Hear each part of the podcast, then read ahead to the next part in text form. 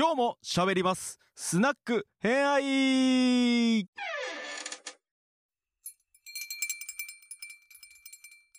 じゃあ、ひなつさんはワンオンワン。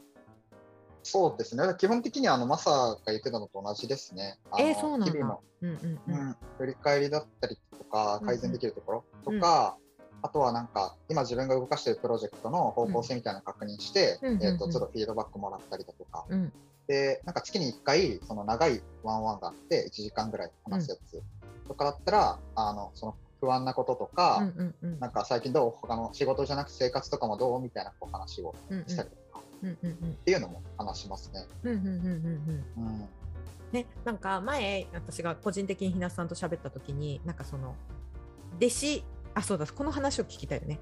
いつ弟子卒業になったのかっていうところと、その弟子の時と今ってやっぱ違うこと。弟子のお 弟子でいた時とあの今まあ弟子卒業されたからそれって今違うじゃないですか。多分ワンオンワンの内容って、なんかそこどういうふうに変わったのかなと思って。そうですね、うん。えっと、まず、ワンワン内容あんま変わんないですね、前も今も。結局、普通に教えてくれることは教えてくれるし、うんうんうん。聞けば教えてくれるし、うん。そう。あんまりだから、卒業前後でうんあんま変わっていない。うんうんうんうん。ただ、卒業っていうあれラベルがついたから、うん。まあ、もう弟子ではないよっていうそれ事実だけが変わったみたいな。ううんんで、えっと弟子卒業したのは、うん。ちょうど半年ぐらい経った頃だから、4月、いつぐらいだろう、4月、うんうんうん。5月ぐらいですね、に卒業するってなったんですけど、うんうんうんなんか、けその卒業のタイミングもいけ結構なんか急に、うん。なんかまず初級編が終わったっていうふうに言われてたんですよ。うんうんうん。深い深い弟子レベル、はいはい。レベル初級が。初級編が終わった。うん。で、なんかちょうど新しく採用するタイミングだったので、はいはいはいはい。このタイミングで、うん。うん。えっと、ひなつも配置が変わって、データベースのポジションつくから、じゃあ初級編終わりね、うん。みたいな感じで言われて、うん。あ、わかりました。で、普通にやってたら、うん。なんか、ある日、なんか、急に、初級、え、え、弟子は初級編しかないよ？って言われて、えみどうたいいうこと？もう初級編をにを終了した時点で自分は卒業してたんだって。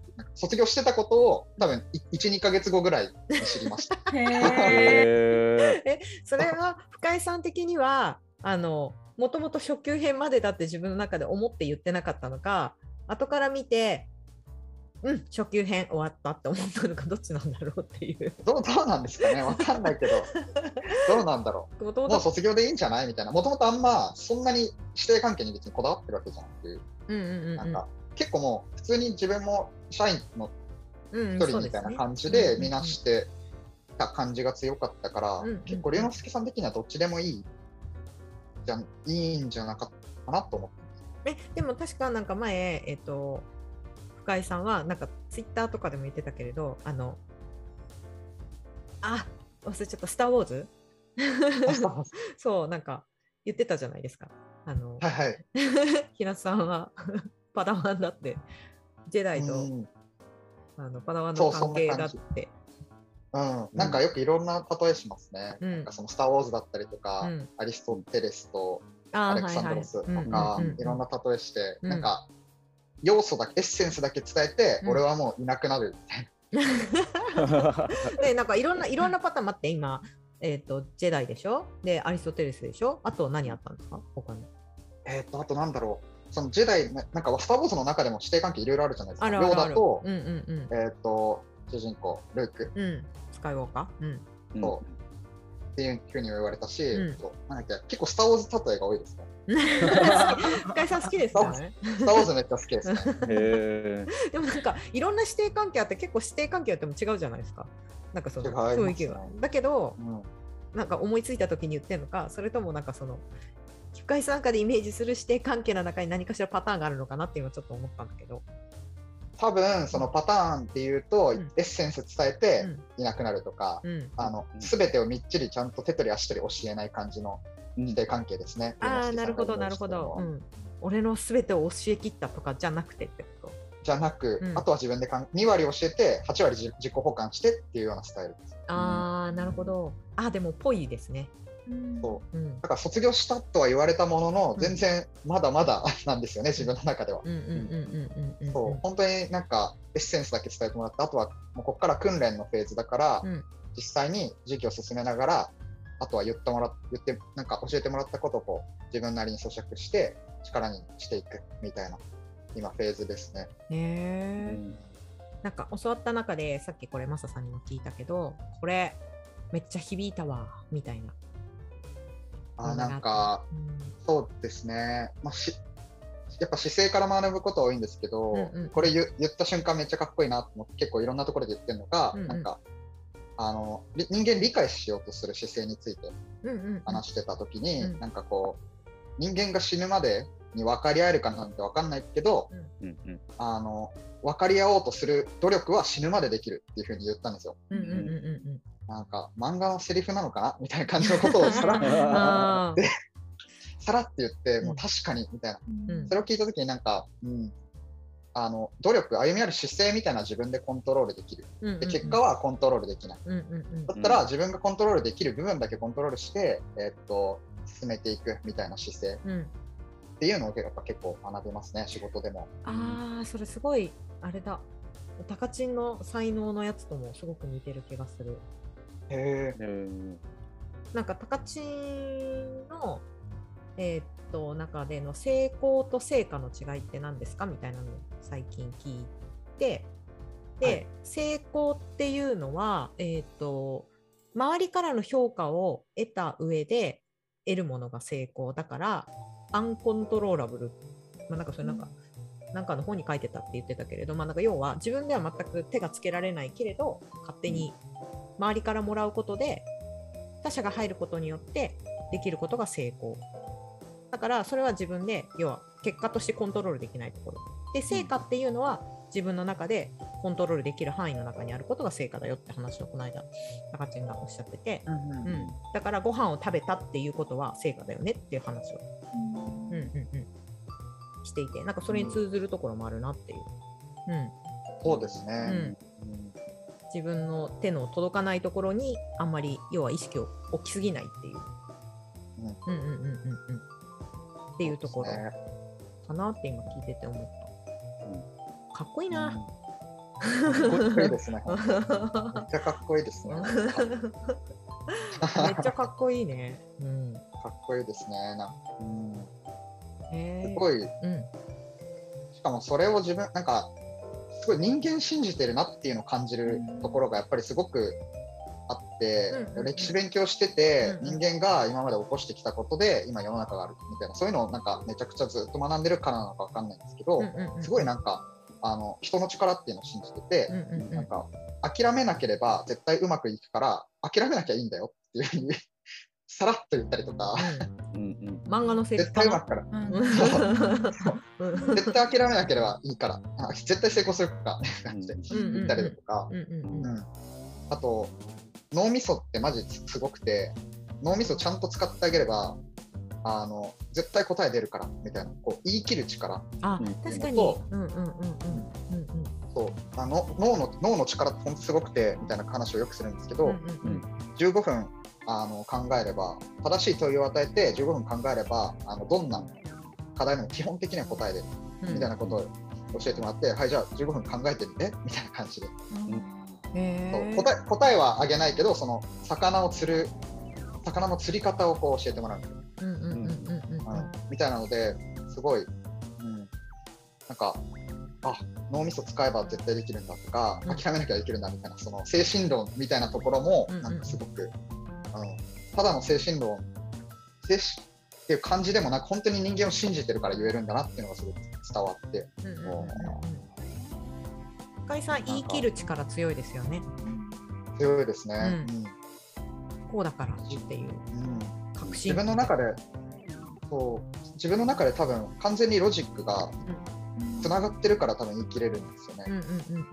なるほどなるほど。なんとなくは言わないからうん。龍之介さんは。うんうんうんうん。うん。確かに。すごいね。15分考えれば答え出ますってどうですかマサさん？いやー足りないです絶対僕には。でもなんかそれ話聞いてて一番難しいのは問いですよね。与える問いがちゃんとしっかりしてれば確かに15分で出そうな気もするけれどその問いがずれてたら空回りがしそうっていうところがあるから、まあ、確かに深井さん問い立てるのうまいですもんね。問いがううん、うまい圧倒的に問いがうまい。問いの立て方、うまいですねうん。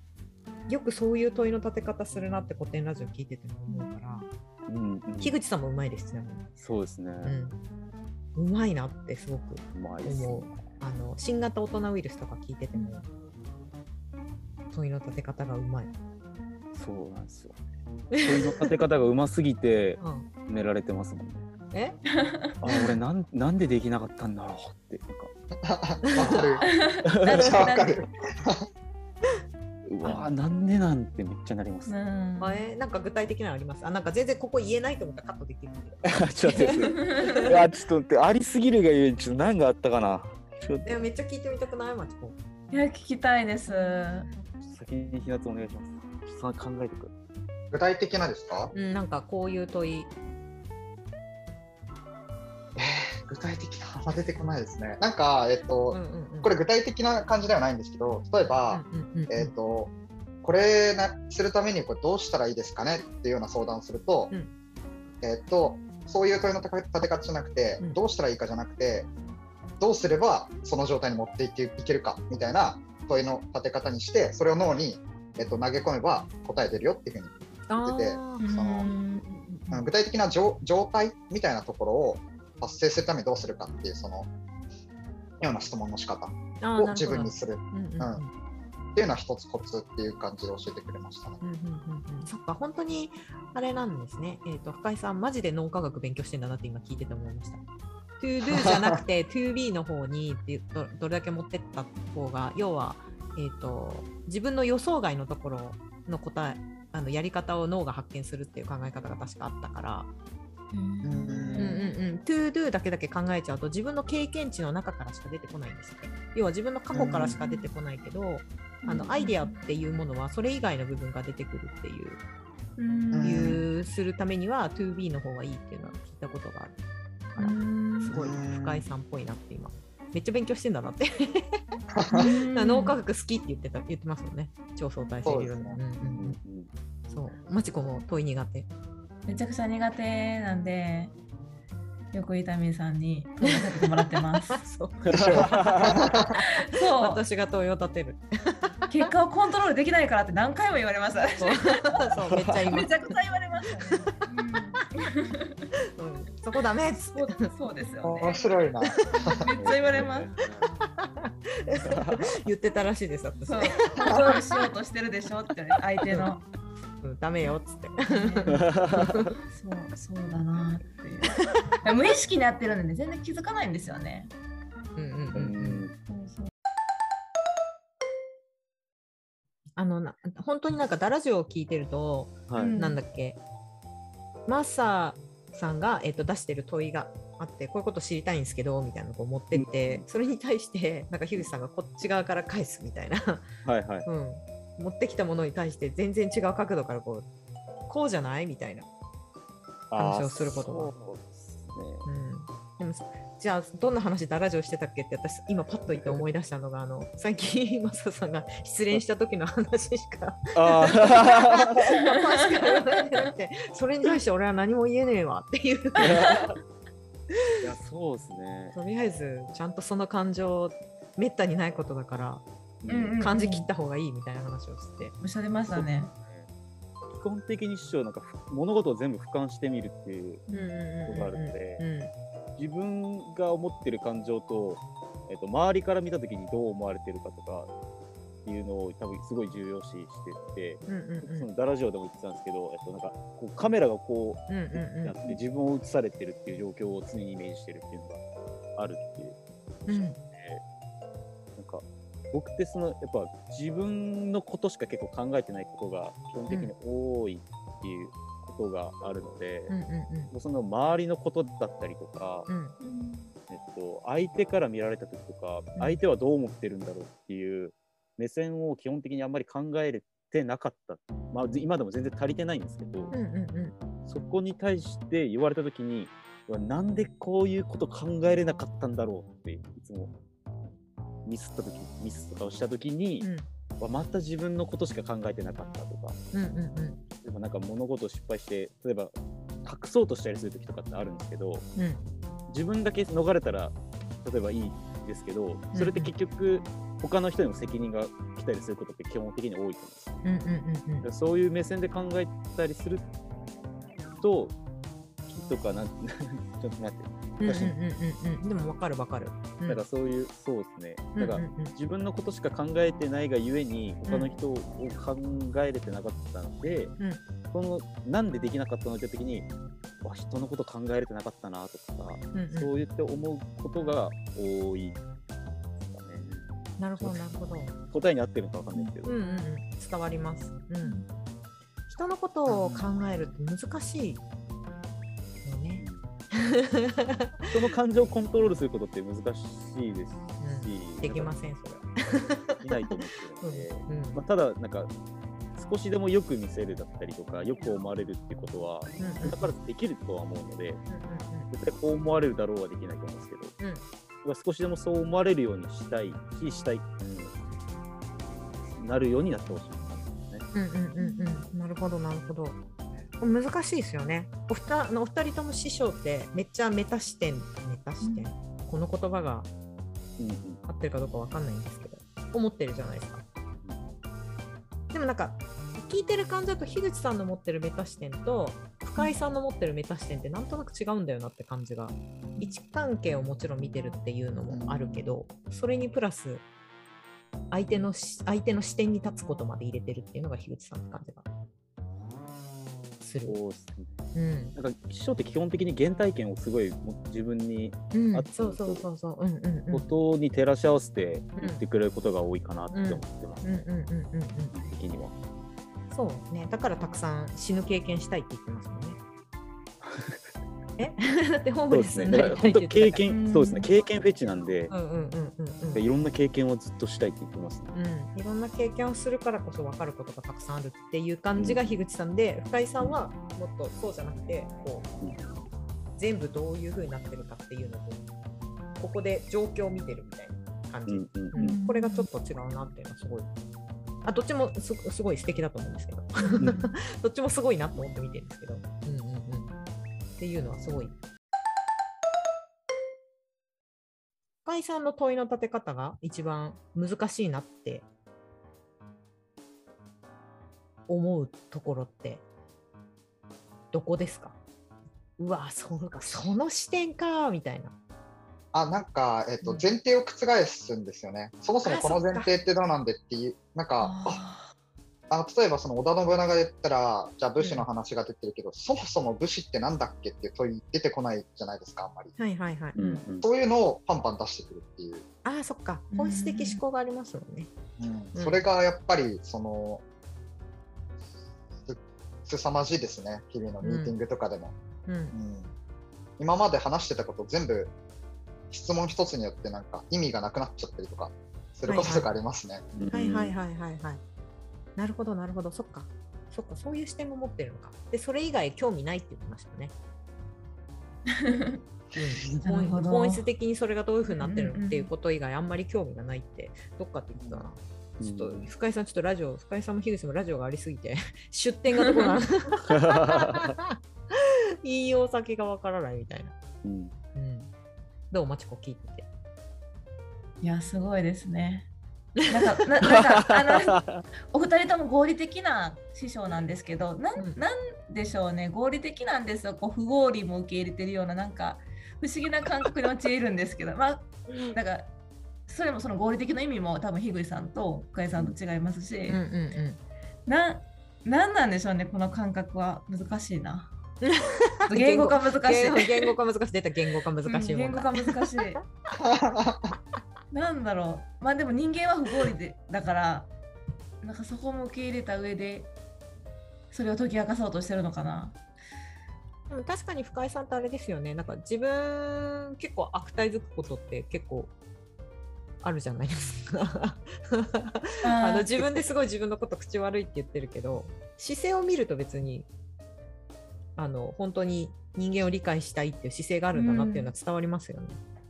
そうですね。うんあのうんあめっちゃ気使って話してます。多分過去、相当全く何も気を使えなかった人だと思うんですけど、はいはいはあの自分でも言ってるし、なんうんかすっごいひどいことを普通に言ってたっていうのを社会に出て、揉まれて、経験して、あのそういうのをなんか客観的に見て、あこれ言わない方がいいだろうなみたいなことを多分、うんロジロジックで判断してると思います。全部 うんい。えでもそういうこと考えたらすごい素直なんだなって聞いてて思いました。確かに。うん。だってそういうふうに言言って相手から不快な思いを嫌な思いをさせちゃったと思ったとしてもでもこれ言いたかったんだけどみたいになったりしないってことですよね。うん。うん。あそういうふうなことを言ったら相手が嫌なことがあったりするんだなっていうのを少なくとも把握して じゃあうん。それが感情なのか分かんないけど一旦視点をずらしてで今の立ち位置で気を使って喋ろうっていうふうにできるっていうのすごいなって思いました。うん、本当になんか、もうミーティングではめっちゃくちゃすごい、あの話相手の立ち、自分たちの立場とかを考えて、うんえっと汲み取ろうとしてくれる姿勢みたいなの、本当にすごいですね。うんうんうんうんうんうんうんうん。それはすごいですよね。うんうん。聞く姿勢、うん聞く姿勢、姿勢の問題もさに。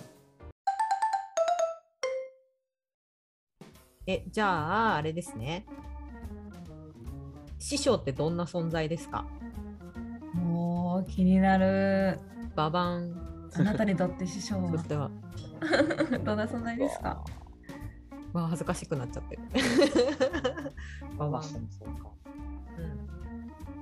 ん。どんな存在？いやなんか、えっと、一回、その福岡にみんなで行った時に、はいはいはい。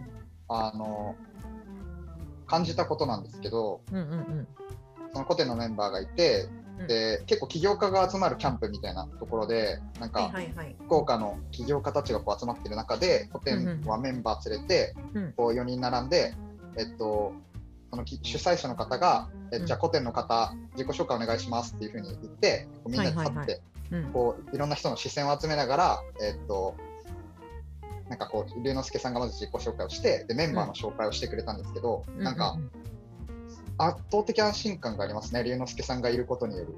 うん、なんかなんか、あの、なんとかなるみたいな感じがすごくて、ああ、すごい。キャプテンだね、まさに。いや、うん本当にすごいんですよね。うんあの、スラムダンクの仙道みたいな感じで、伝わるかわかんないえけど、ー、ちょっと待って、スラムダンクの仙道さん、私一番好きなんだけどさ まだ慌てる時間じゃないってことで、そうそうそう。そう ありましたね。うん仙道ならやってくれるみたいな。うんそう、あの絶対的安心感をがある、与えてくれるっていうのと、うん。あと結構会ってみると身長低いというか、自分と同じなんですね、167ぐらいで、うん、あんまりこうなお大柄な方ではないですよね。うん。はい、で、なんか、その本当に肩ひはらなんか力張らずに、本当に自然体で、うん。なんか、この人、マジであの古典ラジオ話してる人なんだっけみたいな感じぐらい、なんか力抜けてて、うん、ふわっと。あの。ふわっとしている、あーわかるすごい自然体なんですよね。だから、なんかこっちも肩肘張らずに接し、て接することができるし、なんか、あの、なんでもこう、なんだろうな、怖がらずに、こう、言っても大丈夫みたいな、人にこう安心感を与えてくれるみたいな、うんうん、ところがありますね。だからすごいなんか信頼してる人ですね。師匠というよりなんか人間として、なんか上司とか社長としてすごくなんか信頼できるなっていうふうに思います。えー、もうここだけ切り取って私深井さんに音声送るねすって。深井さん部屋聞いてくれるかわかんないからちょっとここだけ。聞いてくださいっつって。えいいですね。うん、信頼できる人。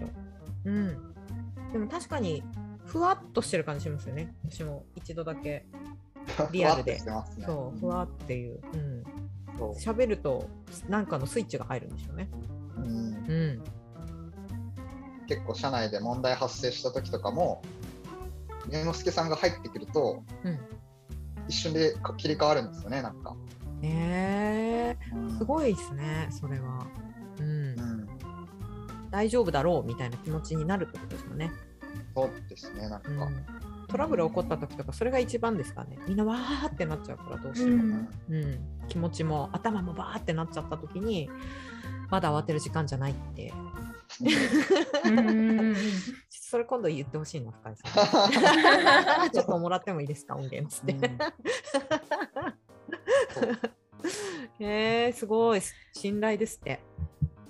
じゃあマサさん。ああそうですね。結構ひなつと似てるところはあるんですけど、うんうん。えーっとなんですかね。なんか地元の頼れる先輩みたいな兄貴みたいな感いやもうそれはもう知ってる。もう完全に背中に兄貴って書いてますよね。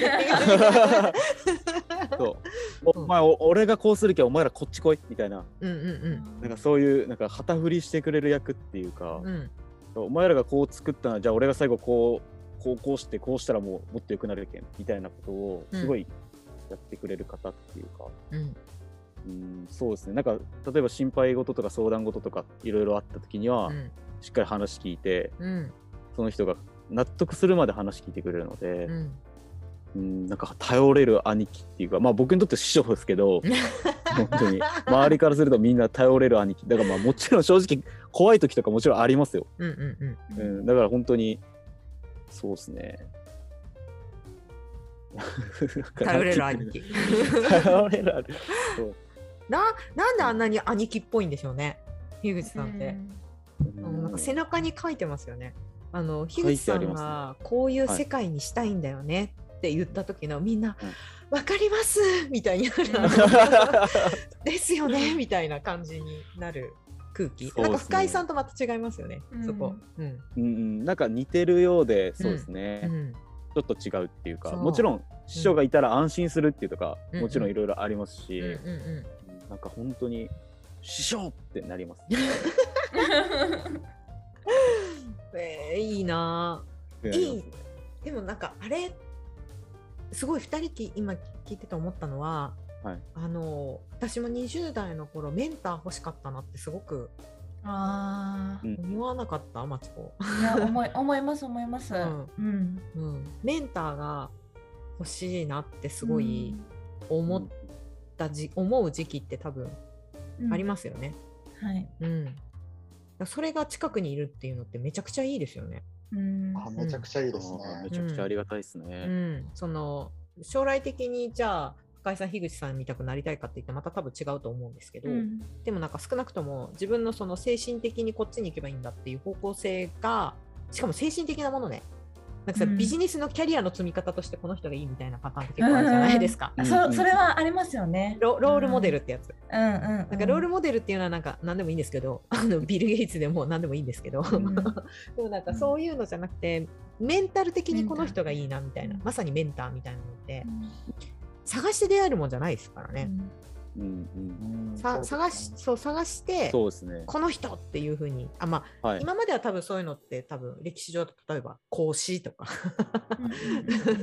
ね。そうそう哲学書とかさそれこそアリストテレスみたいなところに求めてたと思うんですけど、はい話して聞ける環境にいるとかってマジで最高ですよね。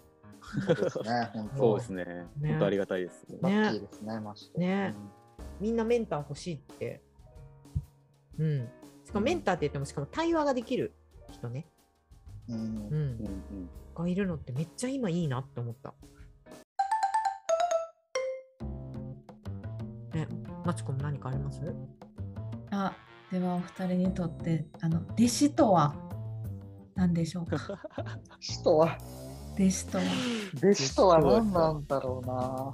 こう経験したみた経験した中であ弟子ってこれだ。なって。1年経ってみたいな。うん。そうですね。もちろん師匠を支えることっていうのがまずうんうんあると思うんですけど、うん。それは僕らが思ってることであって多うん分師匠たちの立場からすると、うん。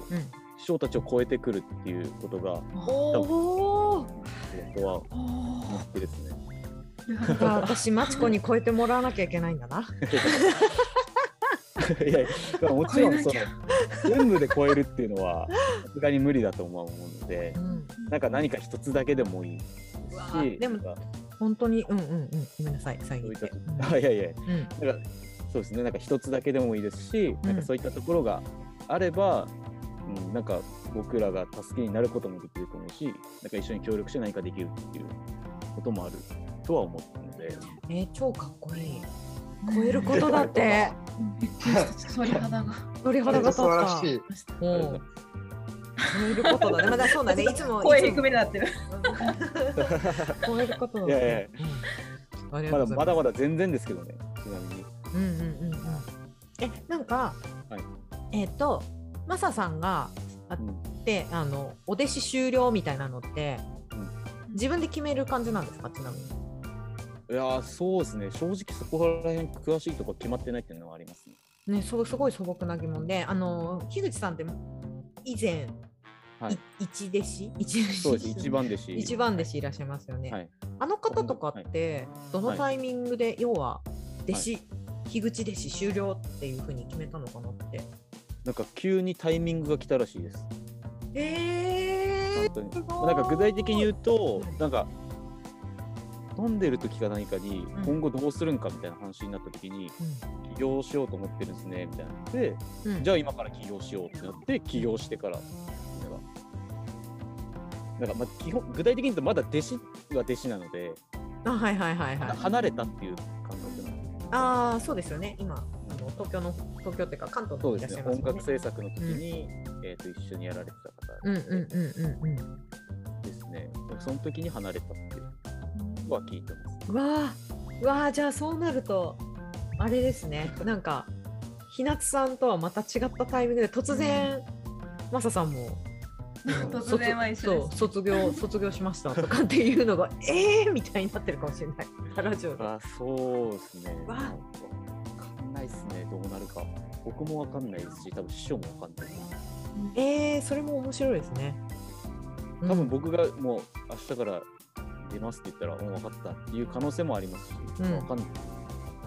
うん、うん、ねなんかそこがどうなるのかなっていううんうん卒業っていつ卒業するんだろう 卒業、そうですね。まあ一旦離れる離れるとかじゃないですかね。うん、卒業になるのか、それともなんかね、それこそ事業パートナーとかね、いう形になるのかみたいな。かもしれない。へえ。わあ、でもなんかね。今の聞くとなんか本当ふわっときそうな気がする。なんか さっきのさっきのあのひなすさんと深井さんの話もそうだったけど、うん、終わってた、はみたいな。それもそれですごいけど。えーいきなり来そう、それも。かもしれないですね。うん。えーまさか、うんあのやりたいこととかできてすごく意志が固まったみたいな時期にうん。が来たらもうそれが卒業な気がする今の話を聞いたら、まあ、そうまさかそうやりたいこと見つかったらそうなるうんのかなと思って必然うんうんなんかそれね、はい把握してくれそうですよね。うん。うん。な感じだとは思ってます。うん。じゃあ、ひなつさんは？弟子とは？うん。弟子とは？難しいないやなんかわかなんか師匠が思う弟子とはもか自分が思う弟子とはで変わると思うんですけどうんうんうんなんだろうなうん。うん。ひなつさんが思う弟子かな。さっき深井さんのイメージだと、弟子は本当エッセンスだけ渡すっていう。そうですねでなんか弟子って言っておくと結構何でも仕事任せやすいみたいなすごいちょうどいい言葉っていうのもあって弟子っていうのを使ってるっていうのもあるんですけど うんうんうん。そうですね弟子はなんかその超えるマサが言ってた超えるっていうのもあると思ってて、うんうん。その教えてくれたものを自分なりに消化してうんうん。師匠に近づくっていうよりかはこう自分なりにこうなんていうんですかね。強くなっていく。なんかこうなんていうのかな。難しいなこれ。えっ、と多分超えるみたいなイメージじゃなくて、えっと自分なりにこう突き抜けていくっていうようなのが多分弟子の、うん。あの責任というか、えっと学ばせてもらってるっていうところで必要なことなのかなっていうのを思って、うん。そのまま教えてもらったことそのままだったら一生追いつけ追いつくというか追いなんか追いつくだけうん。うんうんになってしまうけどじゃあ学んだことを。うん。うん自分に、えー、と還元をしてそこから、えー、と自分で学びを深めるみたいなところうん。っていうのをやっていくっていうのが多分弟子なんじゃないかなっていうのを思ってますね。じゃあなんかマチコにとっての弟子どう？これめっちゃ聞きわます。ーはい。え、私の、はい。私にとっての弟子とは、うん、ちょっと今し一瞬一瞬挟んじゃった。それはもう師匠と楽しく生きていくことじゃないですか。あもうそれですね、やっぱり。多分それだと思います。なんだこのオチ。なんかオチみたいな。あれ あれえでもなんかさっきのひなさんの話でも、あのだからこそエッセンスだけを深井さんは私したんだなっていうふうに思いました。うん自分なりの考えでちゃんとそこは考えて動いてねっていうのをちゃんと受け取ってらっしゃるなとすごい師弟関係ですね。ねえすごいしてって面白いですね。うん、なんか新しい形ですよね。うん、このこのこの時代に？この時代にって言っておかしいけど あんまり聞かないじゃないですか。確かに。ねまあなんかスつかないですね。スポーツチームとかだったらまああるかもしれないけど、そのうんなんだ武道やってたりとかするんだったらあるけど、うんうんうんうんそうですね。ん僕だってもう完全デッチ方向の身なんで、やってる側なんで。はい、それさ、なんかこれ全然カットしてもいいんですけど、ちなみに、はいあの、えーっと、お給料ゼロだけど、どうやって暮らしてんのかなって。そう、めっちゃ気になってためっちゃ。気になってました。あ結構そうそうそう。えなんか